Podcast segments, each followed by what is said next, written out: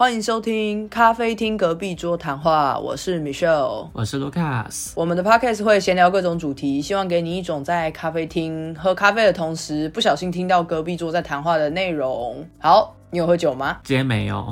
哎，我今天也没有哎，我其实很想喝哎，可是我每天都忘记买，因为我家其实没有酒哦。家里一定要囤酒啊，怎么可以没有酒？没有，因为我现在跟我爸妈住啊，我就不好意思，因为爸妈住的话，冰箱就在我妈的手背范围，因为那是厨房的范围，所以我要冰什么东西进去的时候，也没有说要到经过他同意，可是他都会看两眼这样。我在想，我给你一个建议，你不要买啤酒，因为如果啤酒的话，的确要冰，但如果你买其他的酒的话，你可以直接放在房间里。哦，你说藏酒是不是？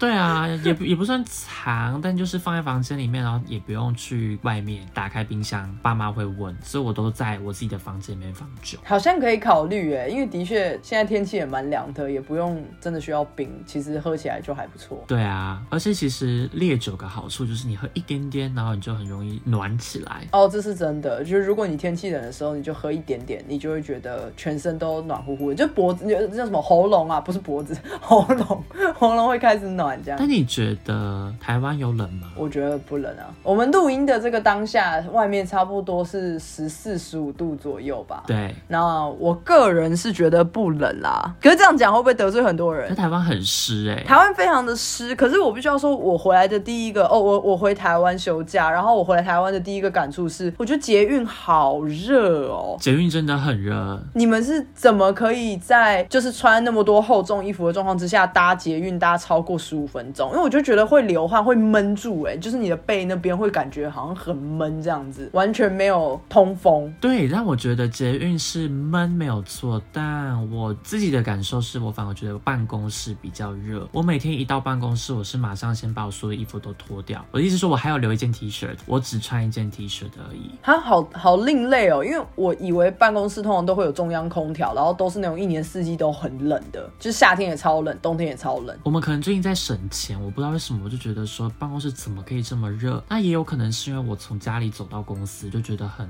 热，不管夏天还是冬天。嗯，那虽然现在冬天，我就是真的觉得说我没办法穿一件 T 恤，然后再穿一件毛衣，所以我就全部都外套、毛衣都脱掉，留一件 T 恤。那如果坐了几个小时之后，假设真的有冷了的话，我再披个围巾就可以。哦，因为我这边的状况是我回来之后到今天为止，我每天都是短袖，然后穿外套出门这样子。嗯，可是我会蛮容易在街上被侧目的，因为有一两天。天真的太热了，我是走一走我就把外套脱掉，拉在手上这样，然后好容易被看，就大家一直盯着我看。我其实每一次啊，我只要从健身房回来家里的路上，我也都只穿件 T 恤，顶多就是一个薄外套。可是你这样子运动完马上吹风，会不会冷啊？可是我真的觉得运动完后，尤其又洗澡，很热。嗯，好，我们先进入本周琐事。我这周有两件事情。好，我要讲，先讲第一件好了。我讲到第。第一件其实是我的耳环的事情。台湾现在的规定，至少我们录音当下的规定是，室外不用戴口罩，室内还是要戴口罩。那我个人就是室外可以不戴就不戴的人。我纯粹只是觉得很闷，对，我觉得风吹在脸上的那个感觉其实很舒服，因为是有一点点风嘛，最近，所以我就觉得说，既然可以不要戴，就就不要戴。结果这件事情就是发生在我要去我家附近的便利商店的时候，因为我要进便利商店，我也就要戴，可是。当时在下雨，所以我手上是撑伞的状况之下，又有风，我就一只手想要把我的口罩戴好，另外一只手又要拿着我的雨伞，反正呢就是一个不稳，我就勾到了我的口罩，然后我的口罩就有一边被勾掉。然后当时我其实是有在听音乐的，所以我的耳机也飞出去，然后我就觉得有点狼狈，你知道吗？因为我的雨伞也飞出去，然后刚好在一个坡小坡上面，所以雨伞也开始朝那个坡往下走，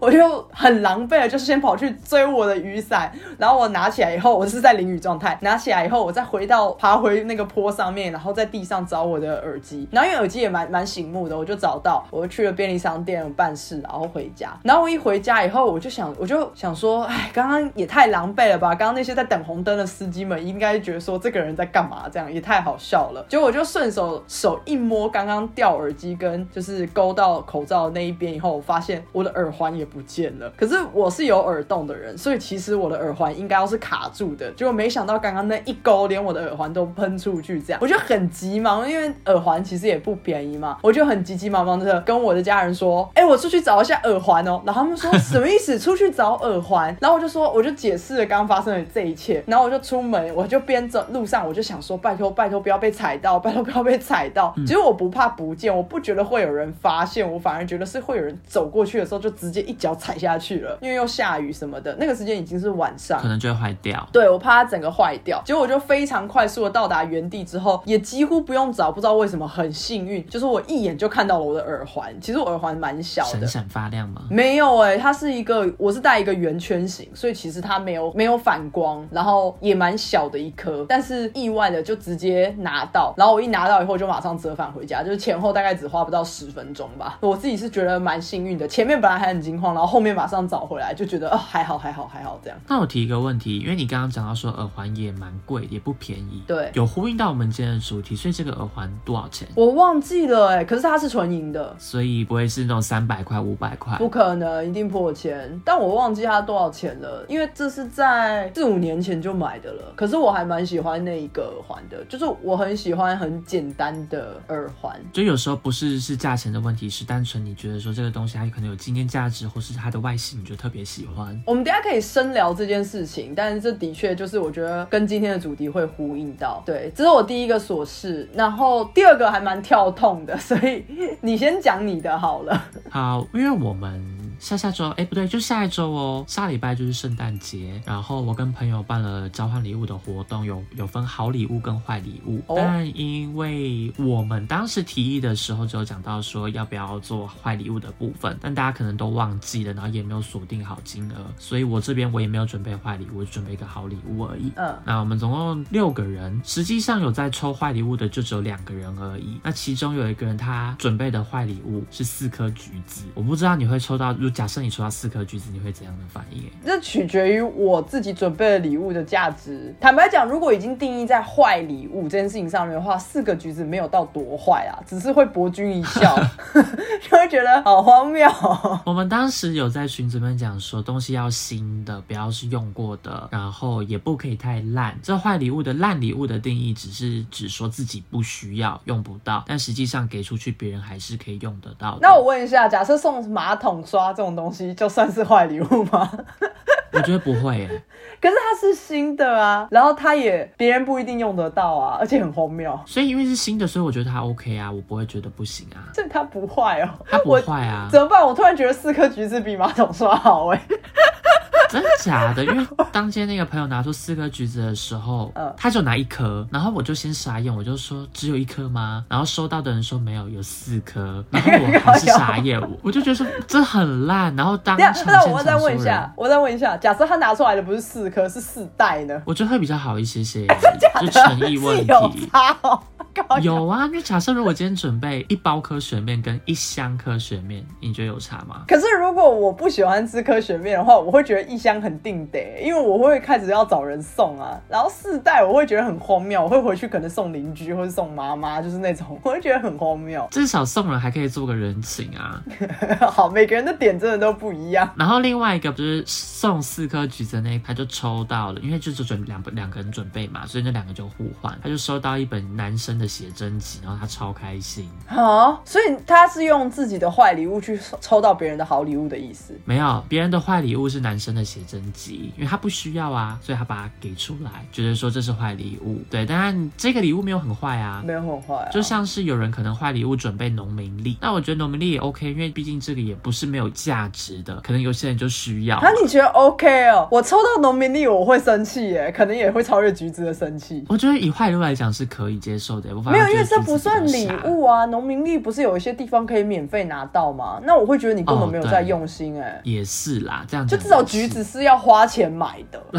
花多少？四颗橘子能多少钱？总比农民历好吧？农民历很像是你去阿那个阿公阿妈家，然后说阿妈啊，我可以拿这个吗？然后啊有李长有在发你拿，然后就拿了。是啦，请问这有什么？我觉得超没诚意。对，然后今天拿出来四颗橘子的时候，大家都傻眼，大家想说你这很烂哎。嗯，然后怎么？么可以这样子？但他好像没有觉得不行，他可能就觉得就是烂礼物啊，我果然就很烂啊！你看我是不是符合主题？对，好尴尬哦，我只能说那个当下。对啊，我觉得很尴尬。好，我的第二个琐事呢，是一个蛮家常的事情。总之就是我要去换我手机的方案，因为我手机其实是没有签长约的嘛，因为我人大部分时间是不在台湾的。可是我前几天就已经先去问过，我说，哎，我想要短暂时间，我想要换回签约状态，然后之后可能再用呃预付卡的方式这样。结果我去的那个时候的那个店员，大概是前几天，那个店员就跟我解释说，如果我不绑约的话，他就告诉我了一个价格，好，假设一百块，一百块，然后一个月只有一 G 的网络，我就说一 G 不够哎，一 G 一个月，现在请问现在有哪一个人一一个月只用得到一 G 的网络？怎么可能？完全不够啊！我一个月用到一百 G 哎！哦，你是你是拿来看影片还是干嘛？是不是看剧什么？好像对，有时候看剧，但主要就拿来可能上个网，然后教个课之类的。哦，对啊，就是使用习惯嘛。可是，一 G 是绝对不够。然后我就说，那没有更好一点的方案嘛？他就说，哦，因为如果你要好一点的方案，基本上我们都要绑。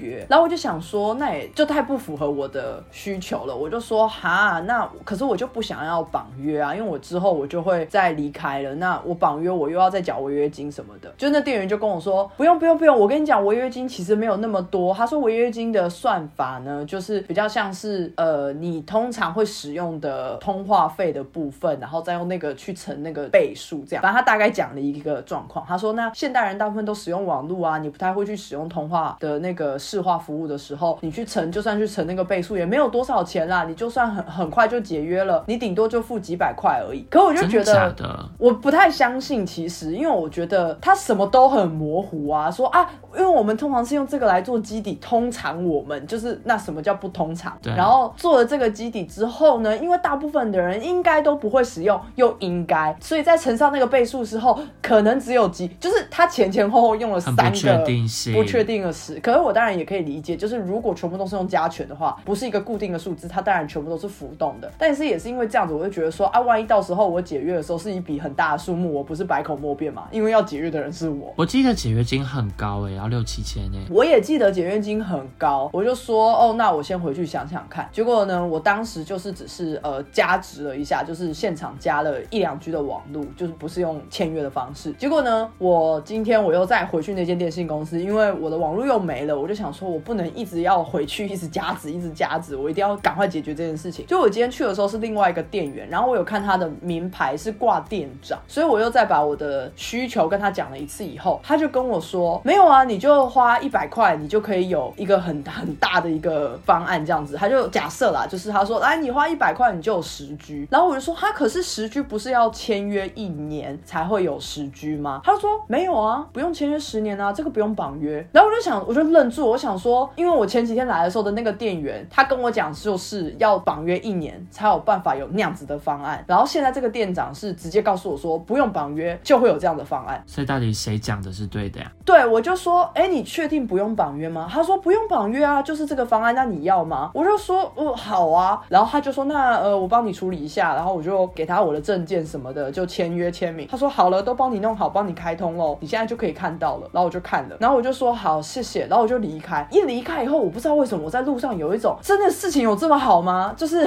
世界上有这么好的事情吗？我是不是遗漏了什么步骤？我是不是上当？你知道，完全有一个被害妄想症，你知道吗？就想说，世界上不可能这么好。所以你没有上当吗？这没有什么上当不上当的，我就是签约了。然后我就飞快的打电话给我其他的朋友在讲这件事。然后我打给两个朋友，第一个朋友的意思是跟我说，他觉得是店长有比较多的权限，他可能可以去敲一些事情。那我前面那个碰到他可能就只是一般的职员，他可能不。敢给出一些，有点像是在买卖的时候，比较资深的人可以给折扣，但比较之前的人不敢给折扣，因为他不知道他可不可以这么做。然后这是第一个朋友跟我讲的，有稍微安慰我一点点。然后第二个朋友跟我讲的事情是，可能那个店长这个月缺业绩，所以他赶快叫你签约，至少他有一笔业绩。那你绑不绑一个月对他来说没关系，就是至少他拉到了一个客人签约嘛。对，我就想说，哎，好像蛮有道理的。可是因为真的那个约太好了，所以我就觉我一直到现在为止，我还是觉得我是不是漏了什么啊？哪有这么好的事情啊？对啊，我还是不相信哎。对啊，所以我不知道，可是就只能就就就这样啦，不然怎么样？我约也签下去了。对啊，你就等等看啊，就等几个月看看是不是真的可以随时解。对，可能到时候可以再跟大家分享，因为毕竟手机的合约真的五花八门，包括你要你要不要有其他的一些附加的订阅啊，或是有没有你要不要买一只新机啊？然后你绑约要绑一年、绑两年，然后你要不要吃到饱？超级无敌复杂，但是他们复杂的程度已经让我觉得有点像是跟健身房很像了，就有点像是说你如果遇到一个好业务，他会愿意帮你想，跟买保险一样，他愿意帮你想，然后你跟他提出的需求，他找到最适合你的方案的时候，你就会觉得哇，我 CP 值很高。可是如果对方是一个很菜的，他可能只是照着他拿到的资讯，就是说你要这个商品的话，我现在只能给你这个东西的话，那你可能就会买到一个很烂的方案。嗯，比较不一样的是说手机的方。方案都会公布在官网，不管哪一间电信。那健身房的话，都是你要去那间门店之后呢，他才会跟你讲，那跟你讲说，哦，所以我们的方案是签三年的话，合约是多少？签两年的话，合约是多少？对对对，每月多少钱？而且还有什么教练课，然后你的教练的状况，然后可能还给你砍价，反正就是更复杂什么的。对，但教练课应该不影响每个月的月费，那应该是额外算的，就是不会说因为你有买教练课，所以你月费就会比较便宜，这没有差。哦，反正就是很复杂啦，有非常多的附加条件什么的，只是我现在就是有一种受宠若惊感，然后 还不知道是自己太被虐还是怎样，就觉得 不可能这么好吧，好事不可能发生在我身上啊！我觉得是怀疑啦，因为觉得说这种事情真的不太合理。对，就是前面听到的说辞又不一这样子。对啊，好。那我们就进入我们本周的主题。刚刚为什么会说耳环这件事情，就是因为我们今天其实要来聊我们用钱的价值观，就是我们在什么样子的东西上面我们愿意花钱，什么样的东西我们会超级不愿意花钱，或是尽量省钱。对，我们会分成很多类，食衣住行娱乐。没错，刚刚提到的是耳环嘛，它其实算是衣服的一个部分吧。那我们就直接先聊衣服好了。好，你大概。你觉得你是会花很多钱在衣服上面的吗？其实衣服的话，我会把它分成是包包、外套、首饰，或者是一般的 T 恤、内裤，对这两类来看。还有鞋子哦，对鞋子的话也可以算进去，鞋子我可能会归在我的第二类。嗯，例如像以包包、外套来看的话，尤其包包我会花好多钱，对我可能一个包包会花十万块以上。OK，那外套的话，我不会觉得说外套一定要万元，但是我自自己的外套平均下来，冬天的外套的话也会到八千九千左右一件。那如果是夏天的外套，两三千左右。嗯，其实我外套我不会分那么细耶。应该说，如果是要买衣服的话，我承认我很少在买衣服。原因是我觉得衣服的价格越来越贵了。我不知道为什么，就是以前好像还有办法买到七八百块，现在好像你随便一件都至少两千一两千的那种，至少。你到 Uniqlo 就要两千呢。对，那也有可能是因为。以前不 care 穿着，现在很 care 说我要打扮的漂亮，我要搭这个搭那个。但是因为我自己会觉得，哈，一件衣服就要一两千块，我每次都是挑到很好看的，以后我就会放弃就不买了。所以我必须承认，我自己的穿衣风格真的是很糟糕，就是很怂的那种程度。那我自己也不知道哪来的自信，竟然可以不 care。所以其实我在外套或者在衣服上面，我几乎没有什么在花钱，一年顶多买不到五件外套加衣服加裤子。哦，那真的很少哎，少到一个不可思。所以，我才会说，我非常不顾注重我自己的打扮，这是有别的影响的。就比方说，可能跟我出去的人会觉得我穿衣服怎么那么怂，因为我很多时候真的都是 T 恤牛仔裤。我必须要澄清，就是我知道，如果你是脸长得好看的人，不管男生女生，你就算只穿 T 恤牛仔裤，你也他妈超级好看。但是呢，身为一个长相平庸的人，你穿 T 恤牛仔裤就会被觉得是很邋遢、不懂打扮、没精神，就是这些标签就会上来。脸有差啦，对对对，脸真的差很多。不过我。觉得凭良心讲，女生的衣服已经比男生便宜很多了耶。哎，我不认同哎。可是女生衣服可能很容易找到一件三百五百，男生真的很难哎。我觉得应该要说，我不知道，因为我也就像我说，我没有什么在买衣服。我的感觉是你不管是男装还是女装，你如果要买到一定有设计感的，绝对都是一样贵的。对，有设计感的绝对会贵。但我的意思是说，以最低标准来看，嗯，大家百货公司一定也都知道，男生很少买衣服。嗯，所以呢，在这种情况下，它每一件衣服的单价都会比较高。哦，是吗？这个我不确定。可是因为我的确有跟我家人一起逛过男生男装区，然后我记得当时好像是我爸爸，他只是想要去买一个 polo 衫，然后我就想说 polo 衫这个东西这么便宜又这么素，是那种完全灰色的、军绿色的、蓝色的，对，随便就两三千。我想说，对啊，是因为这个牌子的关系吗？我想说，一件 polo 衫为什么可以这么贵？就真的一件衣服就是两三千块，可能是这样吧。因为我是觉得，我觉得我有点本末倒置，就是我不想要花那么多钱在一件衣服上面，所以导致我自己没有在好好的照顾我自己的外表。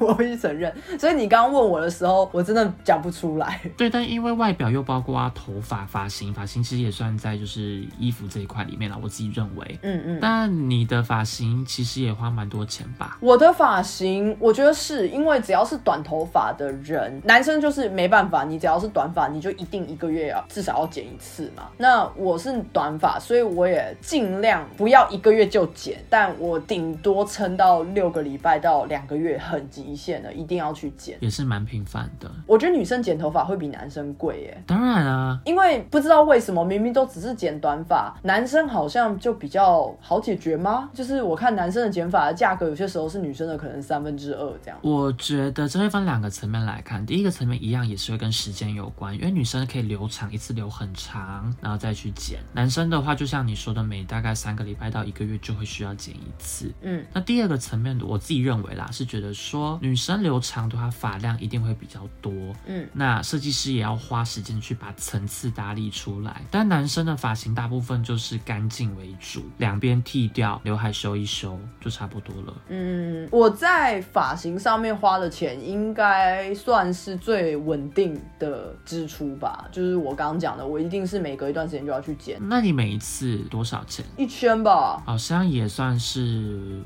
合理的啦，就正常范围，就我也不会特别要剪一些什么新的发型，就是都一样，我都找找一样设计师去剪这样子。可是就是这是一笔固定的开销，相较于衣服，哎，对啊，这样一讲，我好像觉得发型不能等，但是衣服我就会一直等，就觉得啊，算了啦，下次再买，我现在衣服也还可以穿，没错。啊，因为我知道以发型来看的话，有百元的剪法，那当然也会有剪一次一千五的那种，我也都剪过。呃，只是我发现说百。原剪法真的剪得很潦草嘛，很 rapid，很快速。他就是给你随便这样呼隆咚咚，就两边剃掉，然后打一直在狂打薄。那你打薄的话，头发就会显得很少。可是我发现说，如果你剪也不用到一千五，你八百块剪一次的那种，他们都会尽量的让你的发量看起来是多的。是哦，对，是有在设计的哦。因为我觉得你如果是去那种快剪的那种，我真的觉得你没有办法去要求他的技术，因为他只是帮你剪。短而已，他就是给你个干净。对，好，那鞋子的部分你会花很多钱吗？我最近刚好买鞋，我就一直犹豫啊，就想说，我真的要买吗？我已经有一双马丁了，一双 Timberland，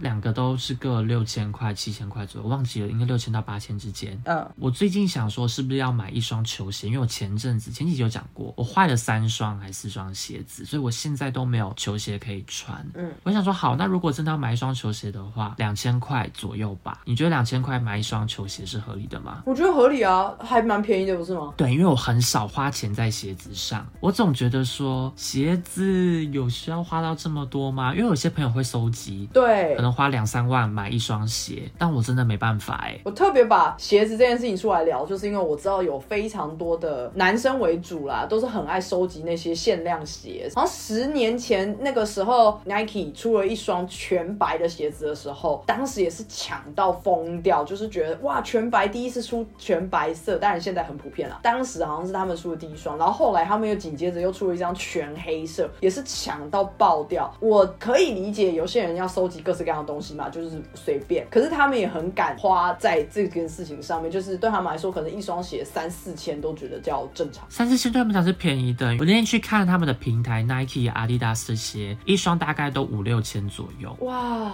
完蛋，我也真的很脱节，因为我这边的鞋子其实就跟我衣服差不多。我觉得有一个很奇特的现象是，我很少把我的鞋子或是我衣服穿坏，就是我不知道这是一个技能吗？就我的鞋子很少开口笑，然后里面完全没有破过，我没有穿过任何一双鞋把里面穿破过，里面不太会破，但外面呢，外面可能会破啊。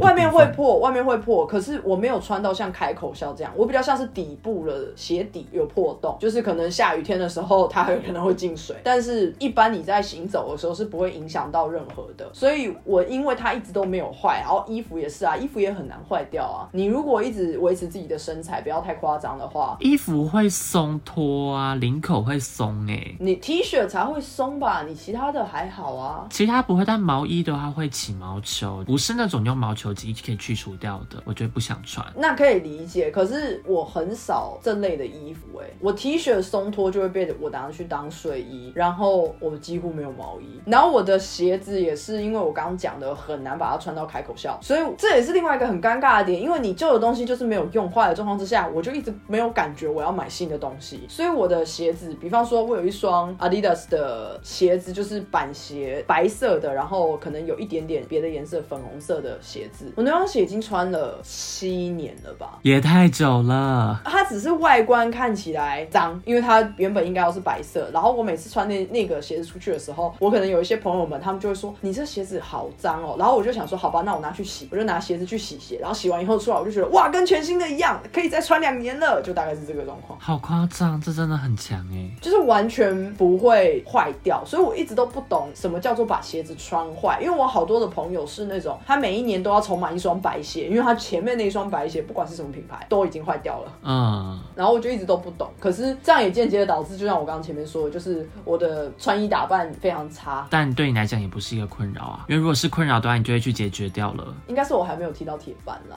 我一向是采一个佛心交朋友的一个心态，所以如果因为我的穿衣打扮不想跟我交朋友，我也就算了。也不会有人这样吧？我觉得有差哎，怎么讲？这个市场有那么多会打扮的女生。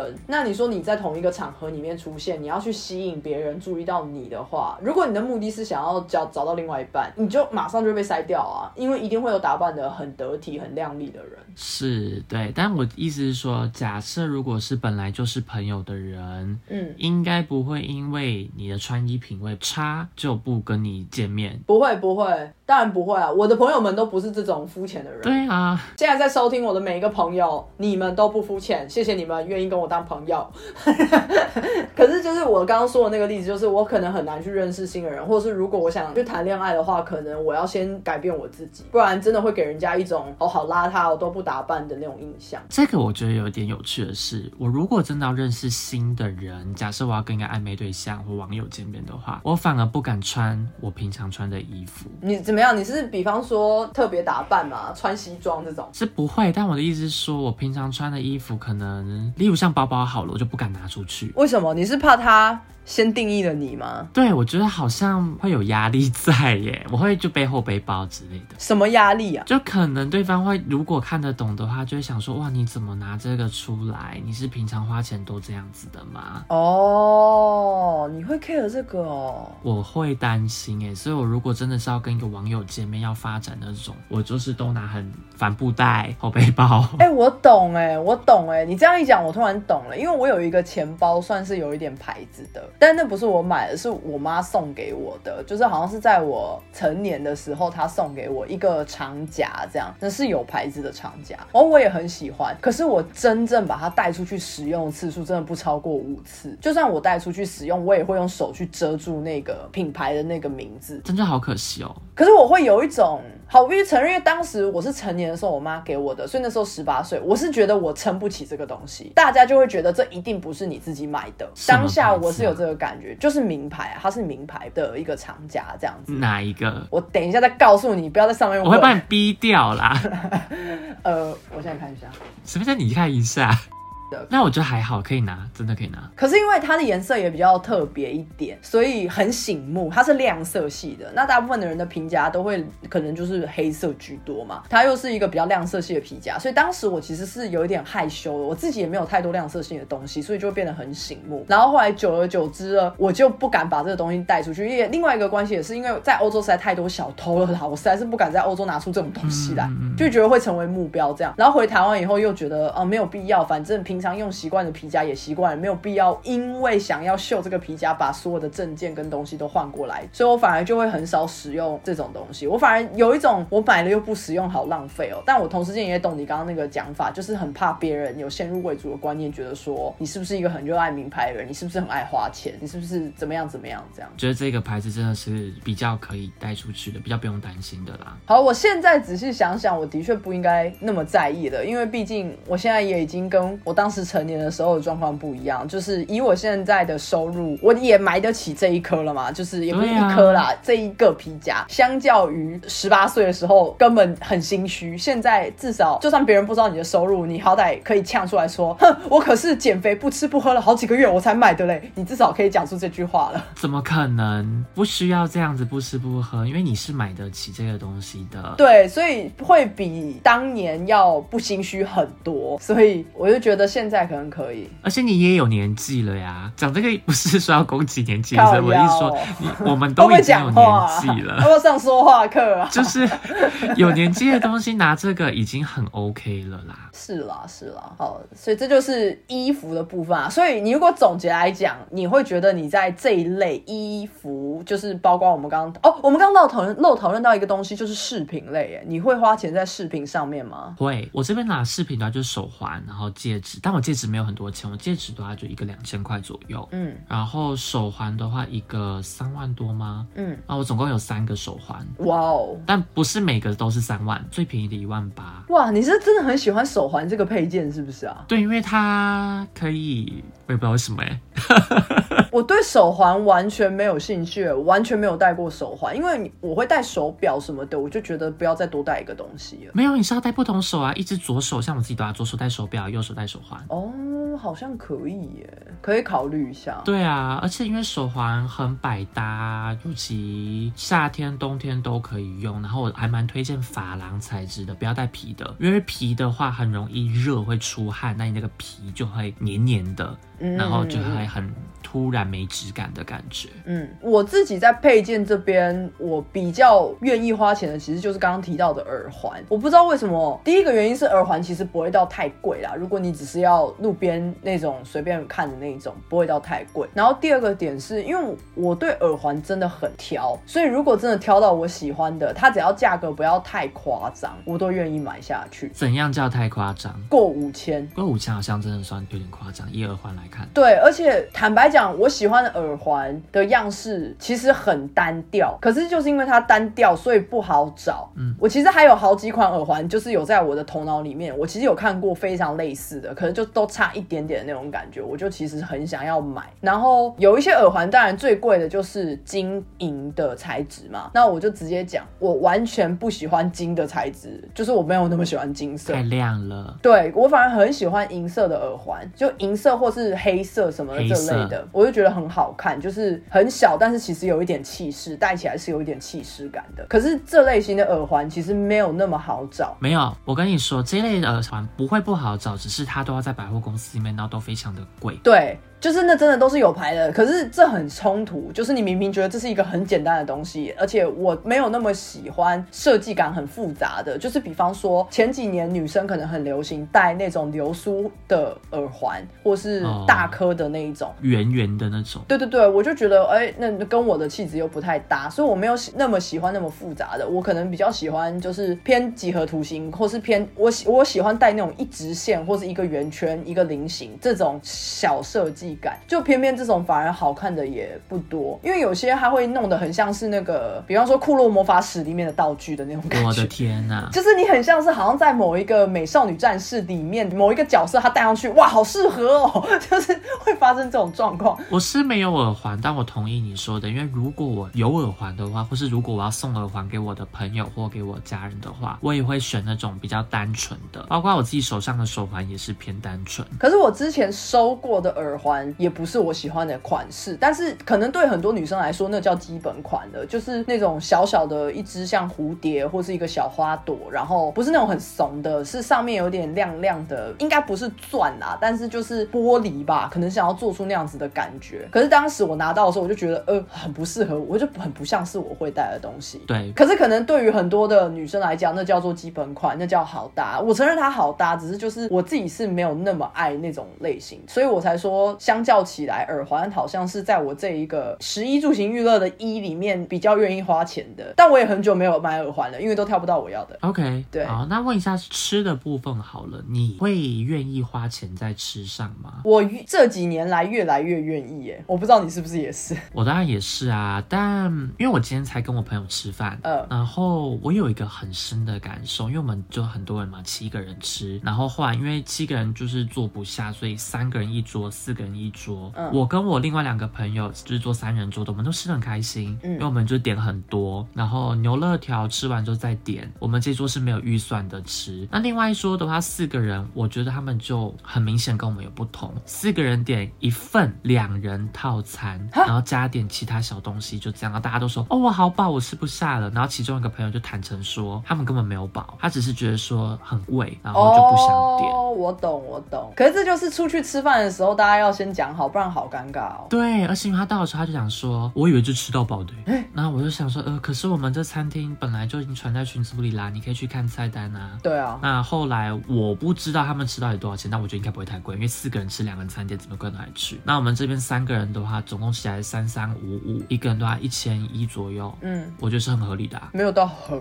贵啦，其实，但就是不便宜。嗯，因为我在吃方面，我必须要承认，我以前是吃便当也可以很开心的人，就跟金钱收入都没有关系。我以前只是觉得没有必要花那么多钱在吃上面，或是不用特别的去追逐吃好料这件事情。我现在也没有，但我的意思是，当时很容易就知足跟满足了，就觉得没关系啊，便宜的也很好吃，贵的偶尔吃吃就好。当时的想法是这样，可是现在我觉得可能嘴也被养刁了吧，就是你接触的人里面，如果有人是很爱探索美食的人，然后你可能跟他常，你听他讲一些状况耳濡目染，或是他一直都带你去一些就算是很平价但也很好吃的东西的时候，我觉得胃口就会被养大。对啊，我会不想要浪费我一餐，只是去吃一个单纯我觉得饱的东西。对对对，尤其如果你今天又跟朋友见面的话，那为什么不花钱在一些特别的东西上？对，聚餐是另外一件事哦。我觉得聚餐只要大家都讲好就好了，就是就像你说的，只要都已经 PO 在呃群组里面说要吃这间，那如果你有问题，你就赶快讲；如果都没有问题，大家就会去吃。可是我的意思是说，如果是连我自己吃东西，我也不建议去吃 Seven。只要我当天的心情我想吃 Seven，然后我就觉得什么东西是我可能现在吃完以后我会很满足，可是我明天就绝对不会再去吃 Seven 了。哦，就我的意思是这样子，就是我会想好谨慎思考，说我每一餐要花的钱，我想吃的是什么，然后再去对应到他的钱。我不会先去想说我的预算只有五十块，所以我只能吃 Seven，而是我今天就是想吃 Seven，所以我不管我要花多少钱，就是是反过来的。然后聚餐这个也是，我平常吃饭的时候比较少去想预算，因为我觉得不会贵到哪边去。哦，但是如果今天是那种星级餐厅米其林的话，那我就会斟酌了。当然，因为米其林一个人吃下来常常是要四千块、五千块起跳。对，因为如果那种搭配酒的话，一个 pairing 的话，对，那种餐点我一个月可能就是吃一次。有一阵子在我前公司的时候，我前主管常常找我去吃米其林，那一个月好像吃了三次。哇，你自己付钱哦？对啊，当然自己付钱啊。哦，我以为是公司聚餐。哦，没有没有没有，就是自己付。哇，那真的很吃不消哎。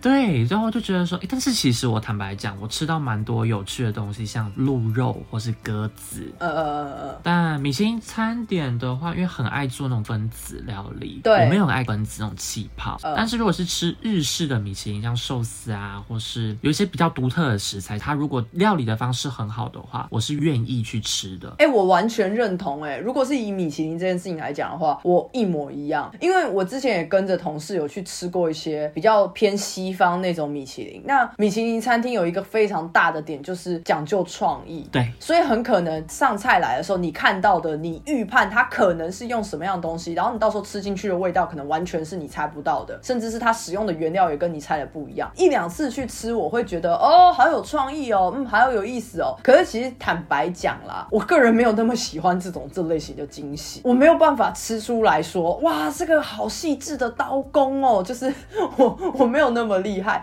我只觉得说，哦，好吃，哎，很特别，对。对，就就这样而已，然后又很贵，对，又很贵。然后下一次去的时候，可能我那些同事们他们是很享受这种创意的，因为有一些米其林餐厅，他甚至会给你那种小卡，然后上面跟你讲一些说明书什么的，或是用一些小游戏的方式，跟你讲说现在要吃哪一排，那你可以什么填字游戏那类的，他会结合。然后我的那些同事们很爱去米其林的，很爱搜集米其林的人，就会很喜欢那类的创意跟结合。他们还会都拍照，每次去吃一次饭就可以拍个五十张，都是拍那些小道具、小巧思啊，跟饭菜什么的。可是我跟他们去吃了一两次之后，我就觉得那不是我想要追求的，就是我反而会愿意去吃，比方说像鼎泰丰这种，它其实也是米其林，可是我可以吃饱，我可以每个都叫，每个都超美味，都不会踩雷。可是它也是米其林，米其林真的不是属于吃饱的类型啦。就以西式来看，就它绝对不会吃饱。我自己在看，不管是西式还是中式或日式，我从来没有吃饱过。我每次吃完米其林，我都会去吃麦当劳。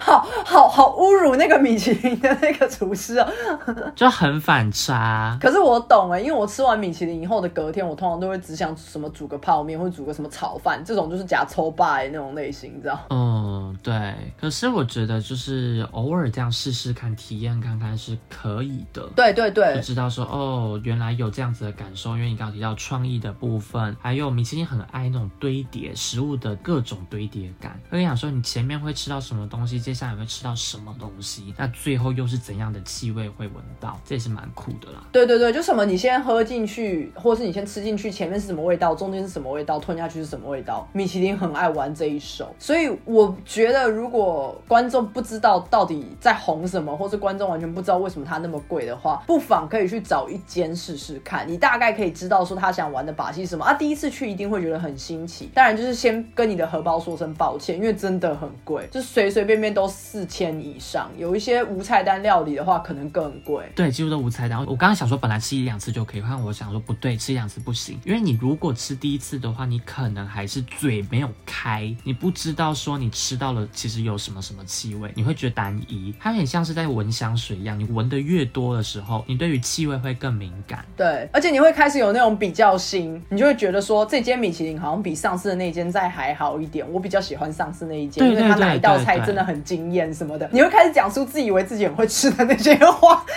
可是如果只是一般的正常小资族上班下班的那些吃的话，我还是必须承认，就像我前面讲的，我其实花蛮多钱在这上面，因为我在意的是我现在想要吃。什么，而不是我现在只有多少钱可以拿来吃东西，所以我必须说我花蛮多钱的在吃。是啊，我其中一个梦想就是，你去任何一间餐厅，你都不用看菜单，你不用去觉得说在意这件价钱，然后你可以走进去吃，好好的吃，这就是我的梦想。哎，我的梦想反而是跟你一样，但是是在买东西上面，就是你一定都看过那种土豪影片吧？就是那种走进什么爱马仕，或是走进什么 Chanel，然后直接说这个这个这个我不要，其他全帮我包了，我。觉得，可是你要那些东西干的好让人羡慕。没有，我只是想讲那句话而已，我没有要真的要买。是老师，你其实也可以去啊，然后就说哦，我不要了。我只是觉得说，哇，可以有一天做到，呃，买东西不看价钱，好嚣张哦！我现在顶多做到叫做走进 Seven 买东西不看价钱。不一样的概念，我超烂。那对于三 C 产品嘞，像手机、电脑的话，你是属于那种每隔个两三年，或甚至每年都要换一台新的吗？我不是，可是我对于三 C 产品有自己奇怪的坚持，就是比方说我的手机好了，我是使用 iPhone 没错，但我在买 iPhone 的时候，我的两个奇怪的坚持叫做：第一个，我希望我的 iPhone 是方的，不是圆的。我所谓的什么是圆，是边框哦，我说的是边框。比方说 iPhone 六、iPhone 八、iPhone 十有没有弧度？全部都是有弧度。我其实是不喜欢弧度的，我喜欢它是方，就是是没有弧度的状况之下，那就是 iPhone 十二、iPhone 十三，还有现在的 iPhone 十四都是。那在前面一点的其实就是 iPhone SE。所以我要讲的事情就是，没错，本人上一只手机就是 iPhone SE，因为我一直等不到方框，所以中间我全部都不想换，就算我那只的电池已经烂到一个极致了，我还是觉得我不想换。你的 SE 是一代还是二代？一代，一代，因为二代是弧的，就是圆弧状的，所以当时我其实二代出来的时候我超失望的，我就想说你是唯一一个有可能成为非圆弧状的手机了，结果你怎么又是圆弧状？然后我想我都等那么久了，然后反正很生气这样。我是外贸协会，我在买三 C 产品是外贸协会。我印象中 S 一是五代左右的产品，六代六代跟六 S 比六 S 晚差不多半年。哇，那也真的是很晚，因为我第一只手机是四 iPhone 四，然后后来换 iPhone S 一，嗯，然后再来换 iPhone 八。跟最近的十三，也不是最近来，就大概一年前换了十三。那你可以看到，我从八跳到十三，我也是也是很久隔了一阵子。对我不是属于那种一定要追求最新的手机或最新的电脑的人。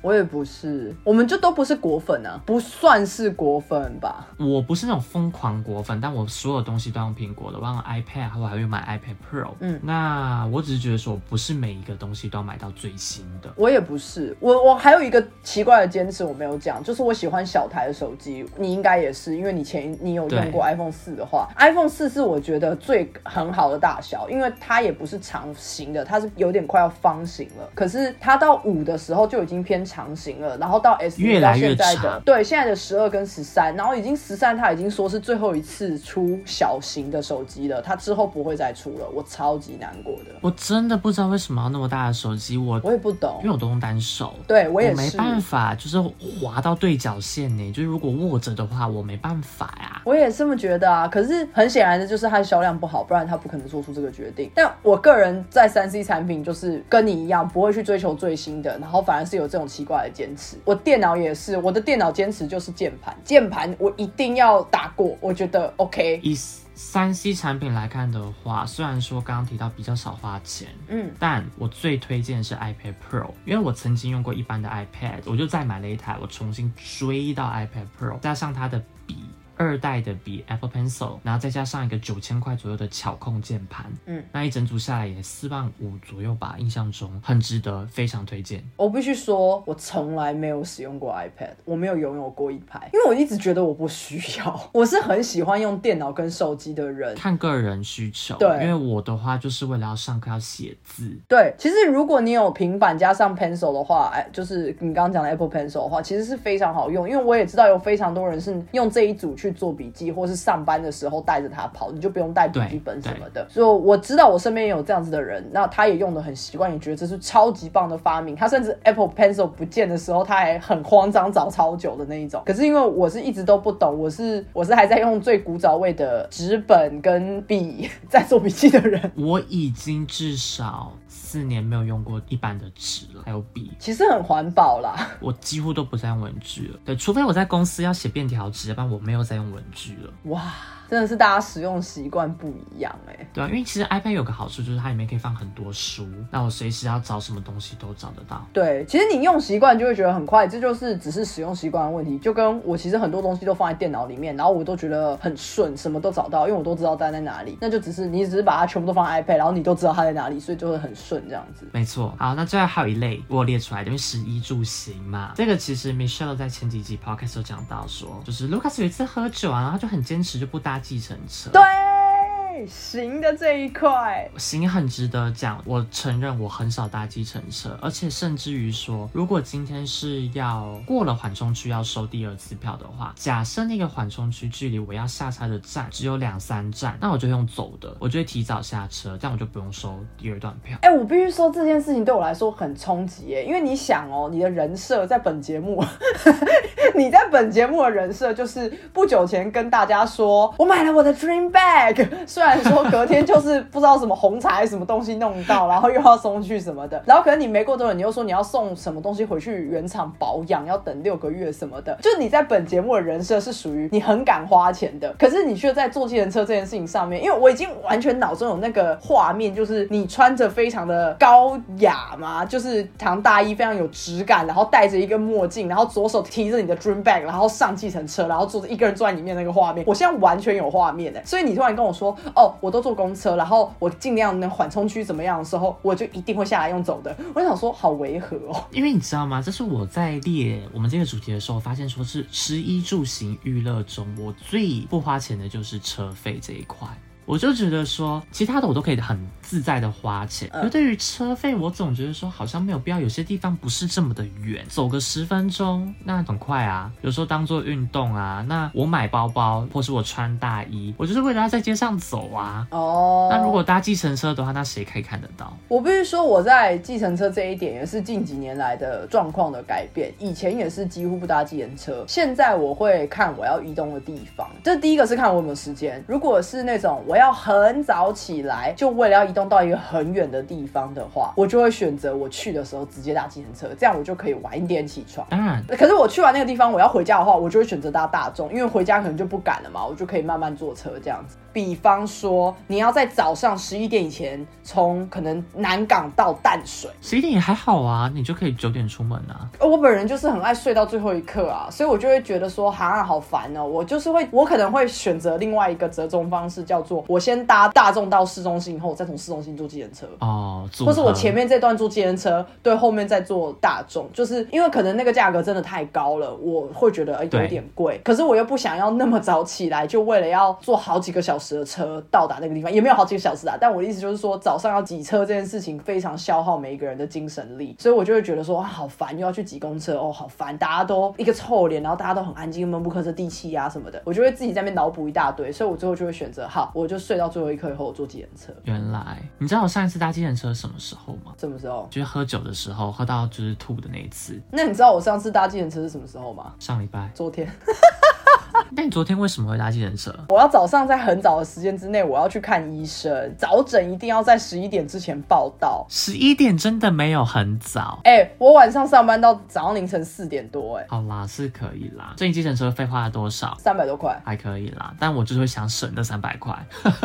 然后我必须承认，因为价值观有一点坏掉，就是从欧洲回来台湾的时候，就真的会觉得哦，好便宜哦，哇，才才十欧哎啊，哒哒哒，对。我跟你说，我那时候全部都换欧元，我发现说哦，怎么那么便宜？然后我就发现说哦，不得了，我买个包包，我买个皮夹，我想说两百欧元而已耶，那我就买了。对啊，因为我真的觉得价值观这一点真的会大坏掉哎，这可能是开一个小小的一个支线跟大家讲，就是如果你是长期生活在可能欧美啊或日本这种消费力更高的地方，你一回来就崩溃。对，真的。你会觉得哇，什么都好便宜哦，什么都不想看价钱呢？这这是不是印证了我刚刚就是 我在讲吃的那一段？我今天就是想吃这个哦，是没错没错，就觉得说哎，东西真的是便宜。可是当然了，也有些东西是贵，只是我回来的时候，我一定都会先去换算成多少欧元，然后再决定说要不要买。我觉得这真的是价值观会坏掉的一件事情，就是这其实有一点在我们今天要聊的主题的上面一层，因为我们又会去换算成另外一个币值的时候，你不会觉得这个东西很贵，可是实际上。你生活在这边的时候，其他人会觉得没有必要，就跟大众运输一样啊。就像你刚刚讲的，因为你长期生活在这，你就会觉得搭公车就可以到了，我干嘛要浪费那个钱去坐计程车？可是我就会觉得说，哇天哪，我这样搭过去，我省的时间，我坐计程车还这么便宜，坐啊！因为像我今天我北车那边到西门，我就走路啊。嗯，北车到西门你会走路还搭捷运？当然搭捷运呢，北车到西门呢，才两站而已。北车到西门呢？哦哦哦，不好意思，我想成西湖，我会走路。当然是搭捷运啊！若是西湖的话，疯了，那一定搭捷运啊。北车到西门走路啊，当然是走路，而且我会走上面，我连地下街什么都不会去走，也只能走下面啊。西西门没有地下街啊？我不知道啊，我好像有啊，好像有哎，有哎，可以通哎。对，但我也都走上面，我就觉得说，反正我走个三四十分钟。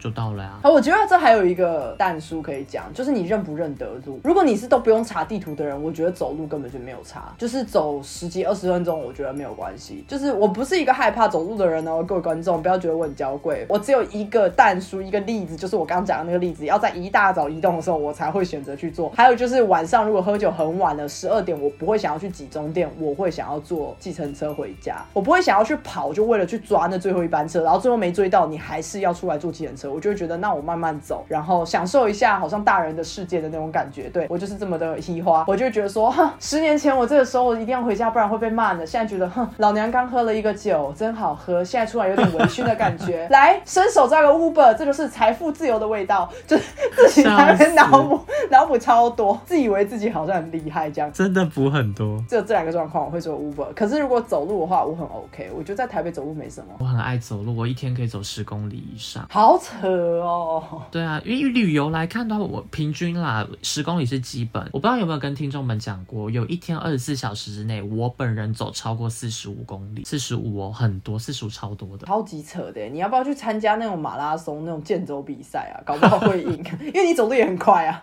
我走路很快，对，但是赢了这有什么意义吗？证明你真的是市井小民，每天都在靠你的双脚在走路啊。